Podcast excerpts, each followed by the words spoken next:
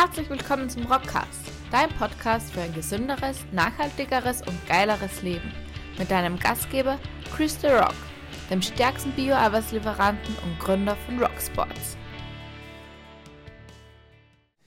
Herzlich willkommen, eine neue Folge von Rock TV. Willst du werden gescheit und schlau, schaust du regelmäßig Rock TV. Neben mir ein unglaublich junger und hübscher Mann.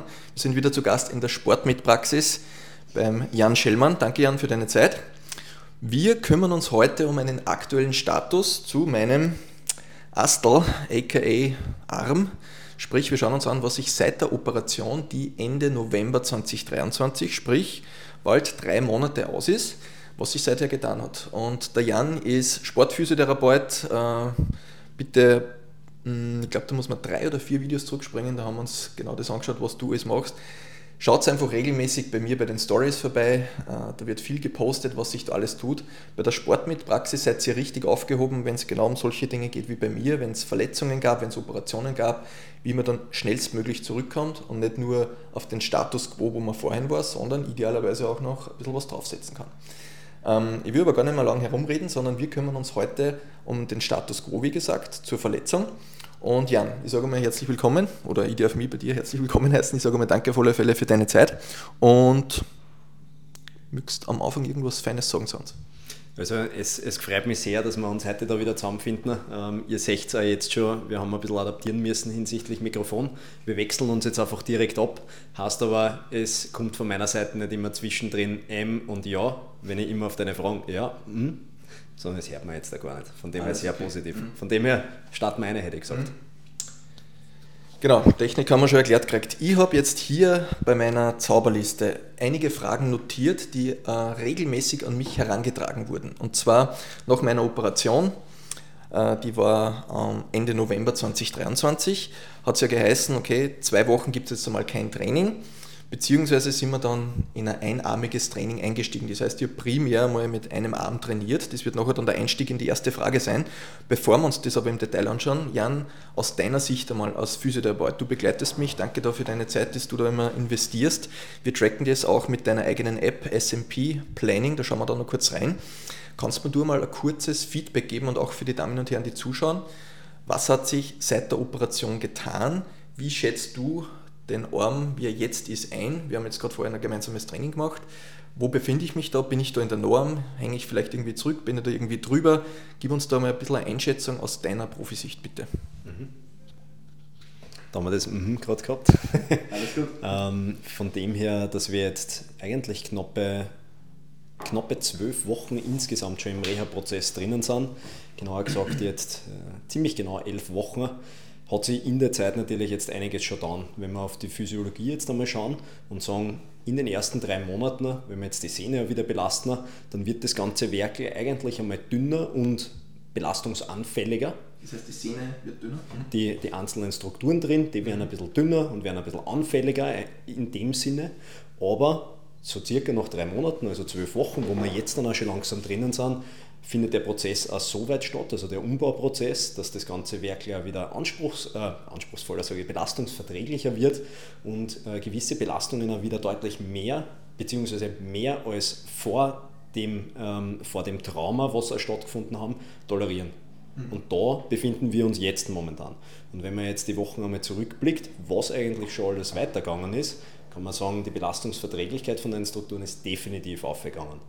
Wenn wir uns allein nicht die Intensität und den Umfang vom Training einmal betrachten und da schauen, gut, das geht vom Gewicht her im Vergleich zu dem, was vor beispielsweise sechs Wochen jetzt gegangen ist, wo du eigentlich erst hineingestartet hast in den aktiven Part der Reha. Mhm.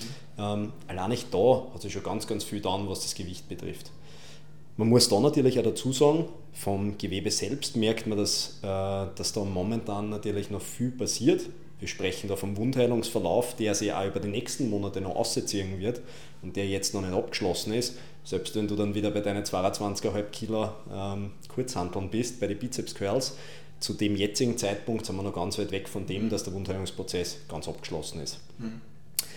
Also wir haben jetzt schon zusammengefasst, Gewebe ist einfach beanspruchbarer. Mhm. Der zweite Punkt ist, und das ist äh, ähm, von, von der Seite von Alex her ersichtlich, Alex ist der zweite Kollege, der die physiotherapeutisch vor allem im passiven, assistiven Bereich ja betreut hat und wo die Kommunikation super gut funktioniert hat. An dieser Stelle herzlichen aus, Dank. Ähm, hat, sie, hat sie da in dieser Schiene ganz viel getan. Weil du merkst, vom passiven Apparat, die Streckung funktioniert, die Beugung funktioniert einwandfrei, die Rotation auch im Ellbogengelenk, mhm. alle die Bewegungen, die eigentlich notwendig sind, dass der Bewegungsapparat schön flüssig rennt in dem Bereich, das funktioniert auch wieder. Mhm. Und das heißt, da haben wir ganz viel jetzt schon durchgemacht, vom aktiven, also vom passiven Part, wo wir eigentlich schon mal auf einem guten äh, Zustand jetzt momentan sind, auf einem guten Ist-Zustand. Mhm. Der große Part, den wir noch bearbeitet haben, war ja eine Schulterblattgegend. Das heißt, äh, der Bereich, wo man bei dir gemerkt hat, da sind viele Defizite zu Beginn gewesen, die du vielleicht auch gar nicht am Schirm gehabt hast, aber wo sie dann zu Beginn vom Screening herausgestellt hat, hey, da könnte man vielleicht noch dran arbeiten. Ne? Weil, und das muss man einfach dazu sagen, der Schultergürtel halt auch für, die, für den Bizeps und für die Bizepssehne ganz essentiell sind. Mhm. Eigentlich für alles, was wir im Alltag machen. Mhm. Und da hat sie, denke ich, einmal ganz, ganz viel getan in den letzten Wochen. Mhm. Äh, Jan, wie würdest du, zwei Fragen, Frage Nummer eins, wie würdest du generell den Verlauf einschätzen, so, so, so, wo wir uns da ungefähr bewegen, jetzt von deiner Erfahrung her? Und Frage Nummer zwei ist, äh, du hast einmal erwähnt, von der Datenlage her, wo man sagen kann, nach dieser Wochenanzahl, wo man da in etwa mit der Sehnenbelastbarkeit wieder liegt, im Prozent ungefähr geht jetzt gar nicht ums Festnageln, aber dass man mal ein Gefühl kriegt, wie schnell das eigentlich geht, dass von einer gerissenen Szene man wieder zu einer richtig guten Belastbarkeit eigentlich hinkommt. Hm. Also wenn man jetzt rein den zeitlichen Aspekt betrachtet und wir sagen könnten und uns da jetzt einmal auf eine Zahl herunterbrechen müssen, und das ist wirklich nur das, äh, was man nicht verallgemeinern mhm. darf, wir sind erstens einmal so unterwegs, also sehr gut vom zeitlichen Verlauf und vor allem von dem, vom kriterienbasierten Verlauf her. Und äh, wenn wir ungefähr 60% Belastungsverträglichkeit hernehmen, jetzt momentan, dann sind wir da schon richtig gut dabei. Mhm. Und das nach knappe drei Monaten. Mhm. Und wenn wir die 60% jetzt einfach einmal in eine Zahl gießen, jetzt nur einmal daumenmäßig, äh, mein Kreuzheben Maximum liegt irgendwo bei 275 aktuell, wenn wir jetzt einfach einmal 50% hernehmen, dann sind wir irgendwo auf 135 Kilo in etwa, äh, plötzlich 185 Kilo, sorry. Ähm, das heißt, mit 60 Prozent wären wir sogar theoretisch schon irgendwo in Richtung 200 Kilo. Ne?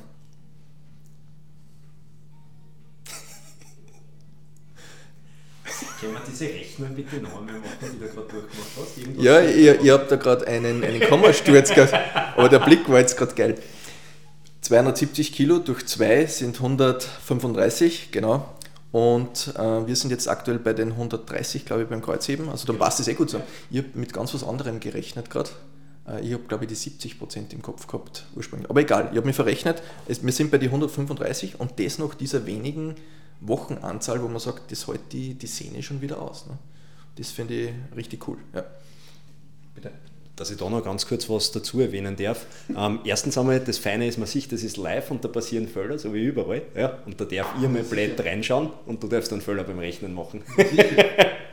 ähm, wenn wir den, wenn wir den Verlauf vom Kreuz immer betrachten, man muss da dazu sagen, dass wir jetzt nicht bei einem One-Rap Max momentan sind von 135 Kilo, sondern man muss dazu sagen, diese 130 Kilo beispielsweise, die bewegst auf 8 bis 10 Wiederholungen. Mhm. Was wir versucht haben, dass wir da zu Beginn jetzt einmal auf Touch and Go gegangen sind, dass wir einfach viel Time and Attention drauf haben, dass du längere Zeit in der Belastung drinnen bleiben musst und jetzt nicht jede Wiederholung als separates betrachten. Mhm. Natürlich, und da muss ich jetzt wieder ausholen und sagen, das ist das, wo es auch wieder hingehen muss ist, dass du das Gefühl hast, gut, jede Wiederholung sollte eigentlich gleich, so optimal als möglich gleich ausschauen wie die vorherige. Dort wollen wir uns hinarbeiten. Mhm. Und jetzt versuchen wir halt die einzelnen Steps auch immer wieder durchzumachen. Mhm.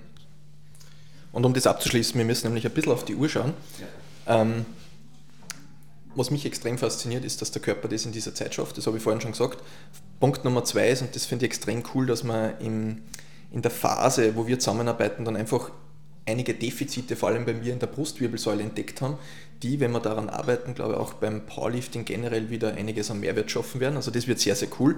Und insgesamt kann ich nur sagen, das, was du jetzt ähm, von außen betrachtet hast, es spürt sich gut an, jedes Training spürt sich gut an. Ich merke, da ist einfach Saft da und das Ding mh, mm, will mehr Gewicht. Also weder Schmerz noch sonstiges, das ist richtig cool. Also danke mal für die Begleitung. Mhm. Und Jan, jetzt würde ich vorschlagen, noch äh, Jetzt habe ich gerade überlegt, wie ich auf mein, meine Rechnung zuerst gekommen bin. Ich glaube, ich habe schon mit meinen 330 Kilo äh, Kreuzheben gerechnet. Ja. Hm. Kann passieren. Kann passieren. so, aber jetzt starten wir direkt zu den Fragen rein. Wir haben vier Fragen am Speiseplan und das sind Fragen, die ich im Gym, im Fitnessstudio regelmäßig gestellt bekommen habe und die ich dir im Vorfeld auch schon gestellt habe, weil es für mich extrem spannend sind. Frage Nummer eins. Zu mir haben die Leute gesagt, wie ich zu Beginn noch mit einem Arm trainiert habe, das ist ja schlecht, wenn du nur einarmig trainierst. Ich habe zum Beispiel einarmig Kreuz gehoben. Was passiert? Natürlich äh, ein bisschen ungleiche Belastung etc. Das war aber alles mit dir vorab gesprochen. Und du hast zu mir gesagt, ähm, so in der Art, du kannst alles trainieren, einarmig. Ähm, das wird dann nämlich später dann zugutekommen. Und ich würde jetzt dich gern bitten, dass du für uns Laien erklärst, warum dieses einseitige Training für diese begrenzte Zeitdauer durchaus Sinn macht was wir jetzt da versucht haben oder was wir bei dir versucht haben umzusetzen in dem Training war folgender Punkt. Ähm, man kennt das auch aus anderen Bereichen, äh, nicht nur bei der Bizepssehnenreha, sondern beispielsweise auch bei, wenn man jetzt ausholt in Richtung Schlaganfallpatienten etc., wo man einfach eine Seite beispielsweise nicht belasten kann. Und da fangen an, die sogenannten Spiegelneuronen ins Spiel zu kommen wo es hingehen sollte bei dir, dass wir über die nicht verletzte Seite einen Reiz ins Gewebe reinbringen, aber der Reiz geht ja nicht nur ins Gewebe, in dein Bizeps beispielsweise eine oder mhm. übers Kreuzemü in die gesamte hintere Kette, sondern der muss da oben einmal durchgeschalten werden und dementsprechend kommt die muskuläre Antwort dann auch wieder mhm. drauf.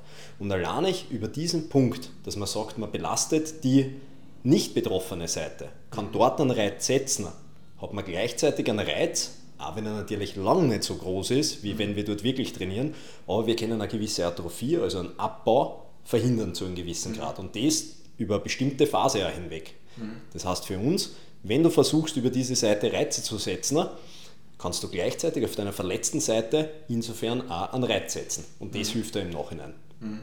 Und da ist das Feine, wo wir gleich ausholen müssen, ähm, weil man jetzt natürlich merkt, deine Muskelmasse nimmt da wieder zu die sogenannten Satellitenzellen helfen da jetzt momentan enorm. Du hast so viel Training durchgemacht schon in deinem Leben. Du hast so oft Reize gesetzt für der Astel und für die gesamte hintere Kettner, allgemein Krafttraining, dass der Aufbau jetzt viel schneller natürlich funktioniert als für jemanden, der im Vorfeld keine Reize gesetzt hat. Mhm.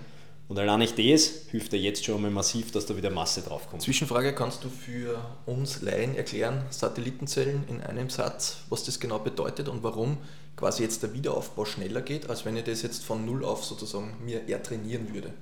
Mhm. Die Satellitenzellen befinden sich so in der äußeren Schicht von der Muskulatur.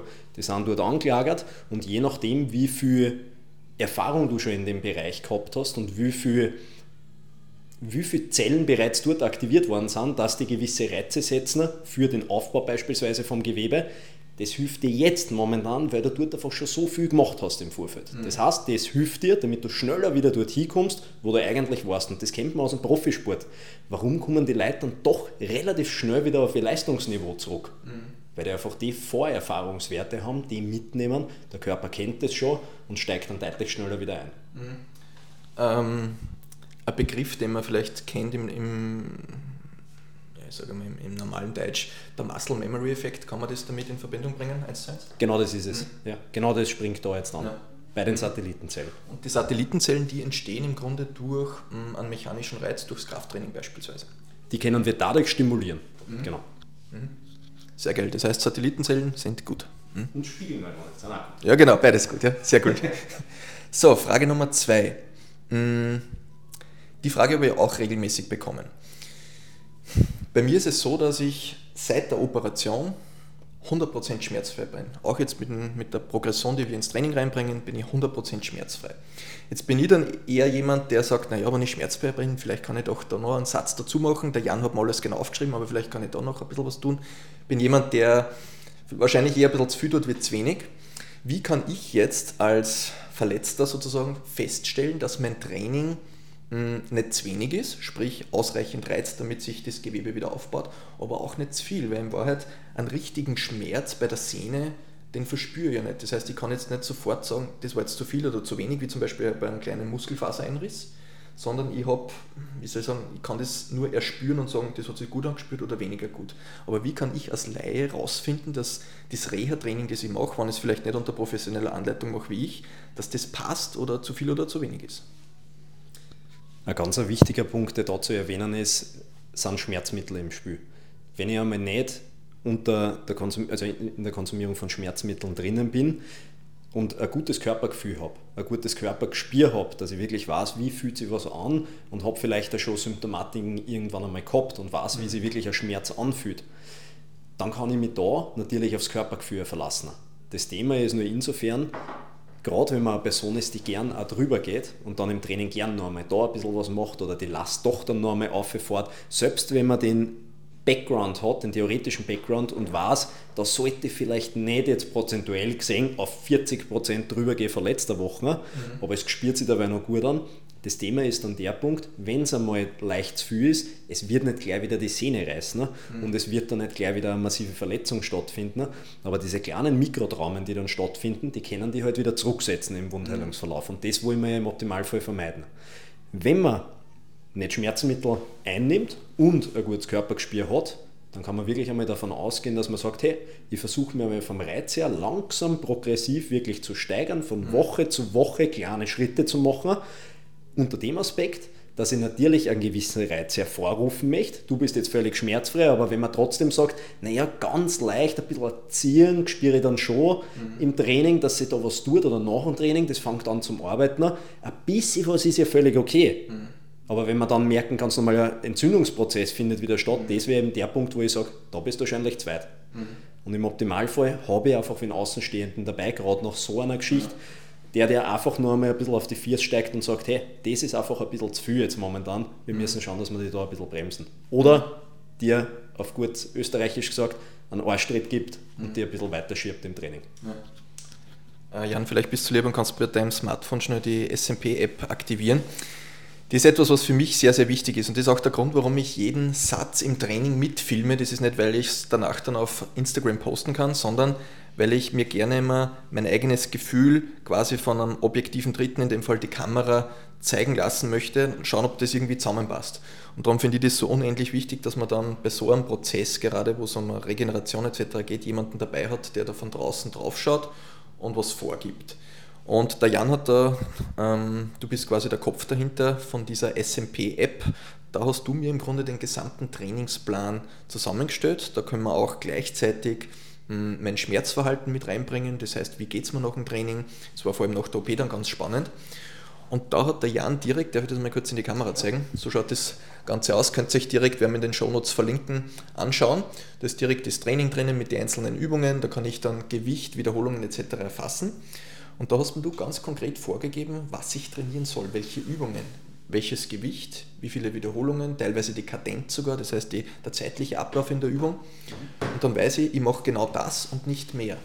Auch wenn ich merke, es hat mir nicht wirklich getroffen jetzt das Training im Sinne von, ich merke, boah, ich bin völlig fertig, das gebe ich dir dann als Feedback und du kannst das dann wieder in der Planung mit einbauen. Aber ich gehe jetzt selbst nicht her und sage, ich mache jetzt nur zwei Sätze mehr, weil es so easy gegangen ist.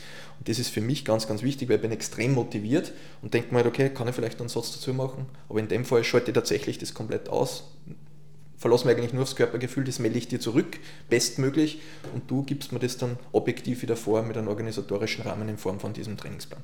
Hm?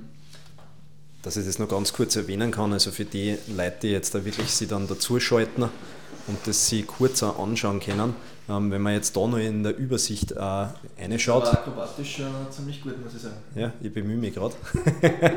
ähm, man sieht da einfach die letzten Wochen rückblickend, wo wir einfach schon einen gewissen Plan dahinter aufgelegt haben, äh, Periodisierung hineingebracht haben und jetzt eigentlich, so der obere Part da, mit dem ersten tatsächlichen Hypertrophie-Block jetzt da starten. Und so wie du sagst, wir haben gewisse Belastungsparameter vorgegeben, an denen versuchen wir uns zu orientieren und dass wir da jetzt progressiv immer wieder steigern. Mhm. Und diese Steigerung, das ist gar nicht so wenig. Das hört sich vielleicht, wenn man sich die Gewichte anschaut beim, bei den Bizeps Curls, äh, denkt man sich, da geht es ja nicht um viel, aber in Wahrheit sind wir teilweise bei 10 bis 20 Prozent von Woche zu Woche. Ne? Und das ist ganz anständig. Ne? Sehr cool. Das heißt, um das zusammenzufassen, um rauszufinden, ob man zu viel oder zu wenig trainiert, ist meine Empfehlung nach jeder Verletzung, ähm, vor allem wenn es ein bisschen was Intensiveres ist wie bei mir, dass man sich einfach wen holt, der sich darum kümmert und der einen Blick von außen hat und einfach ein objektives Bild gibt, weil, das wirst du vielleicht auch bestätigen können, auch wenn du viele Jahre schon trainierst, das Selbstbild ist nicht immer das gleiche wie das Fremdbild, sprich das objektive Bild von außen. Äh, ich glaube, man lernt das immer mehr zu verbessern, aber in Wahrheit wird es nie eins zu eins gleich sein. Und manchmal spielt es einfach gut an, aber es ist vielleicht nicht optimal. Man macht vielleicht irgendeine Kompensation, wie es bei mir auch ist, mit der Schulter und dann äh, macht man es vielleicht nicht besser, sondern eher schlechter. Hm? Sehr cool. So, im Sinne der Zeit gehen wir zur nächsten Frage. Hm, wobei die haben wir da schon ein bisschen mitbeantwortet. Darum Frage Nummer 4, sehr cool. Jan, warum ist gerade für dich als Sportphysiotherapeut für dich nicht Reha nicht nur ein bisschen bewegen, und das sind ja eh nur diese kleinen Handteil, die ich da bewegen muss, sondern warum ist für dich Reha viel, viel mehr? Und ich würde das, ich weiß, ich kenne die Antwort, ich habe sie durchgemacht, vielleicht kannst du das anhand von meinem Beispiel nochmal zeigen, welche Aspekte du im Hintergrund bei dieser Trainingsplanung berücksichtigst. Das ist ja nicht nur, wir nehmen jetzt eine Zehnerhantel und beim nächsten Mal nehmen wir eine Zwölferhantel und machen zehn Wiederholungen, sondern du hast ja viele parallel laufende Denkprozesse, die da ja mit einfließen, die ich quasi als Athlet gar nicht mitkriege. Vielleicht kannst du uns da nochmal ein bisschen mitnehmen, warum Reha eben nicht nur ein bisschen durchbewegen ist, sondern deutlich mehr Variablen äh, innehat. Das ist natürlich jetzt das ganz spannende Thema von meiner Seite her ähm, weil man da oftmals mitkriegt, dass dieses Bild eines Physiotherapeuten völlig verändert wird über die Zeit, was sehr schade ist in gewisser Hinsicht. Wenn wir jetzt auf dein Beispiel eingehen oder auf deine Person, auf deinen Reha-Verlauf, im Optimalfall soll es so sein, dass der sportwissenschaftliche und der physiotherapeutische Bereich ineinander fließen. Natürlich brauche ich den Background, den theoretischen aus dem sportwissenschaftlichen heraus, weil der im physiotherapeutischen oftmals sehr stark untergeht und da viel zu wenig äh, Ausbildung auch da ist. Aber wenn man die zwei dann äh, zusammenlaufen lässt und dann in die Trainingsplanung auch hineingeht, dann hat man natürlich ganz, ganz viele Möglichkeiten. Mhm. Und bei, dein, bei deiner Person, bei deinem Reha-Verlauf haben wir ganz viele Möglichkeiten gehabt und jetzt auch noch weiterhin um was geht es jetzt schlussendlich? Wir wollen schauen, dass wir dein Ziel, das du ganz klar formuliert hast, im Optimalfall treffen oder übertreffen. Dein Ziel darfst du jetzt bitte nochmal selber formulieren. Ich korrigiere es retour auf 300 Kilo Kreuzheben. Genau. 300 Kilo Kreuzheben im Hook Grip konventionell. Genau. Und dieses Ziel wollen wir im Optimalfall treffen oder sogar übertreffen. Jetzt in dem Verlauf, wo wir drinnen sind, darf ich noch einen großen Part mitspülen in deinem Reha-Verlauf und viel vorgeben und dir einfach da ein bisschen in dem Setting auch an der Hand nehmen je weiter wir kommen, desto weniger spielt mein Part eine Rolle, sondern desto mehr spielt der Trainingswissenschaftliche, dein Part dann in, dem, äh, in der Konstellation eine viel größere Rolle. Mhm. Weil du planst ja in dem Setting auch dein eigenes Training normalerweise. Du schaust, dass du dich selber auch betreust und coachst über die Zeit. Das heißt, der Aspekt wird dann immer wichtiger, je näher wir zu dem Ziel hinkommen. Mhm. Jetzt momentan versuchen wir eben die Periodisierung so hinzukriegen, dass wir die im Wundheilungsverlauf im Wundheilungsverlauf optimal unterstützen, aber nicht über die kleine Schwelle drüber kommen, wo es dann wieder zu viel wird. Mhm. Sondern da versuchen wir uns jetzt zu balancieren. Mhm. Und wenn wir so spezifisch unterwegs sind und sagen, du willst dieses Gewicht Kreuzheben und du willst eigentlich ja im Kraft-3-Kampf die Beuge und beim Bangeldrucken auch eine gewisse Leistung erbringen und da darf ich jetzt kurz nochmal eine reden, 700 total steht auf jeden Fall drauf, heißt es, wir haben sehr spezifische Reize, die stattfinden müssen. Und dementsprechend muss das Training jetzt auch spezifisch sein. Und die Reha ist nicht einfach, äh, du bist nicht der passive Passagier auf dem Reha-Verlauf, sondern du bist der, der maßgeblich daran beteiligt ist, dass das funktioniert oder nicht. Mhm. Und wenn da der aktive Part nicht geplant ist und die nächsten Steps auch klar sind und dann immer wieder adaptiert wird, dann kommen wir nicht dorthin, wo du hin willst, weil 300 hebt man nicht einfach von heute auf morgen. Mhm. Das funktioniert nicht. Leider. Leider. Ja. wir verstehen uns, ja. Ähm, ja, das war wirklich, wir sind parallel geschalten ja. in dem Sinne. Ähm, jetzt habe ich den Faden verloren. Aber das, was mir ein Anliegen ist, ähm, so wie wir es jetzt gesehen haben, das ist eben nicht nur äh, ein bisschen bewegen Reha, sondern wir haben ein konkretes Ziel und du adaptierst im Grunde alles schon in Richtung dieses Ziels. Es ist aber jetzt ja nicht nur bei mir so, wo ich ein konkretes Ziel habe, sondern jemand, der sich einfach nur, unter Anführungszeichen, ein Otto-Normalsportler, der sich äh, beim Kreuzbandel irgendwas tut, auch da kann ich ja schon spezifischer die Reha machen und nicht einfach nur irgendwelche Übungen. Das heißt, in Wahrheit trifft es ja auf jede Verletzung zu, dass da nicht nur darum geht, ein bisschen äh, Bewegung reinzubringen. Wir haben heute zum Beispiel im Training auch mit, mit so Medizinbällen äh, bewusste Beschleunigung da reingebracht, wo einfach der verletzte Arm das Ganze abfedern muss. Also nicht nur blindes Bizeps curlen, sondern verschiedene Fähigkeiten, die ich dann abdecken können muss. Und Da kann ich einfach nur die Lanze brechen und sagen, holt euch jemanden, der euch genauer zeigt, wie das funktioniert, der euch das objektive Bild von außen gibt, gebt dem das Ziel mit und so jemand wie der Jan, der sich dann 100% darauf einstellt und da einfach ähm, einen wesentlichen Teil der Arbeit mitmacht. Aber am Ende des Tages bringt der beste Physiotherapeut auch nichts, wenn wir Patienten, Athleten, wie auch immer man es bezeichnet, ich formuliere es jetzt einmal so, nicht den Arsch in der Hosen haben und diesen Plan dann auch durchführen. Das ist das gleiche wie wenn wir viel äh, über Mindset sprechen. Das stärkste Mindset bringt dir nichts, wenn du nicht in die Umsetzung kommst. Du kannst manifestieren und, und alles, was du, was du möchtest, aber du musst auch was tun dafür. Und darum bringt der beste Trainingsplan, die beste Trainingsplanungs-App, die beste Sport mit Praxis nichts, wenn wir nicht in die Umsetzung kommen. Und das ist, glaube ich, auch der Grund, warum du dich bei den bei deinen Klienten, beziehungsweise wenn man da herinnen ist, das Gefühl kriegt man auch, dass man sehr wohl merkt, hey, man ist im professionellen Umfeld, aber man muss auch durchaus selbst die Arbeit leisten. Und ich kenne einige Menschen in meinem Umfeld, wo es halt dann passiert, naja, die Physioübungen, da geht es ja eh um nichts und das interessiert mich gar nicht mit dem kleinen Gewicht. Das ist einfach zu kurzfristig gedacht. Ne? Ich gehe ja nicht zu dir und du machst mich dann gesund, sondern du zeigst mir nur, wie ich mich selbst gesund machen kann. Und das ist einfach der Unterschied. Äh, ist das auch das, äh, das Bild, wie du das siehst? es geht sehr stark mit dem einher und du hast jetzt da von den Alltags, ähm, unter Anführungszeichen Alltagsverletzungen gesprochen. Mhm. Ganz gleich, ob man jetzt im professionellen Setting im Sport unterwegs ist, Leistungssport, Hobbysport oder jetzt auch gar nicht im Sport unterwegs ist, aber im Endeffekt jeder hat ja ein Ziel, wo er wieder hinkommen möchte. Wenn man kein Ziel hat, wird es auch schwierig, den Verlauf dorthin so optimal. Nur, äh, Alltagsbewegung ist, ich will wieder schmerzfrei aufstehen können. Ist ja völlig wurscht. Ne? Kind nach oben heben können. Sehr kleines Kind einmal wieder Richtung Decke hochbringen. Weil die Schulter aber momentan nicht halt geht das nicht. Mhm. Solche Kleinigkeiten, vermeintliche Kleinigkeiten, vermeintliche Kleinigkeiten mhm. können dann oftmals ein großes Ziel wieder sein. Und mhm. dahingehend muss der Reha-Verlauf irgendwie spezifisch ablaufen. Mhm. Ja, ähm, und den Punkt, den du angesprochen hast, mit sind ja nur ein paar Übungen, man hört das oft genug.